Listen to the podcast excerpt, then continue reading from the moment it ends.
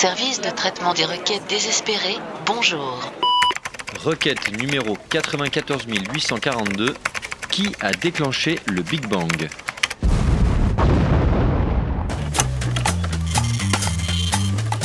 Chers internautes, les sources sont un peu contradictoires sur la question de l'origine de l'univers.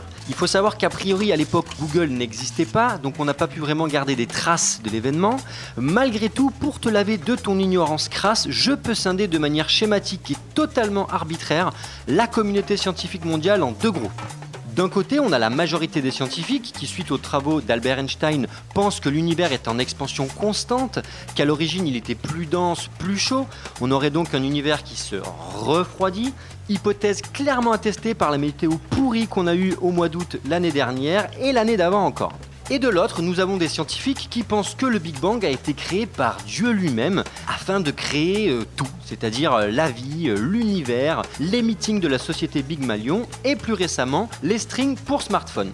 Alors, en général, ce sont des scientifiques qui ont tendance à croire en Dieu, c'est même un peu la base de leur démonstration. Et quand un esprit un peu malin, voire même complètement possédé par le démon, leur demande Mais alors, qui a créé Dieu? Eh bien, ils vous répondent que Dieu est incréé.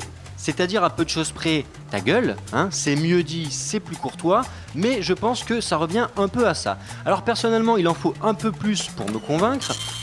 Quoi qu'il en soit, si ma réponse n'est pas assez complète et que tu as encore quelques doutes sur la création de notre univers et l'origine de la vie, n'hésite pas à envoyer une carte postale au CERN. Le CERN, c'est une petite association de profs de physique à la retraite. Tu les as sans doute vus euh, sur internet faire des expériences avec des mentos dans des bouteilles de Coca-Cola. Eh bien, cette association a retapé un hangar à la frontière franco-suisse et qui travaille sur l'explication des grands mystères de l'univers, euh, euh, la vie, les atomes, la matière et les femmes. Alors, tu peux leur écrire, ça fait trois mois qu'ils bossent sur le Big Bang. A priori, je pense qu'ils pourront tout expliquer en deux, trois lignes.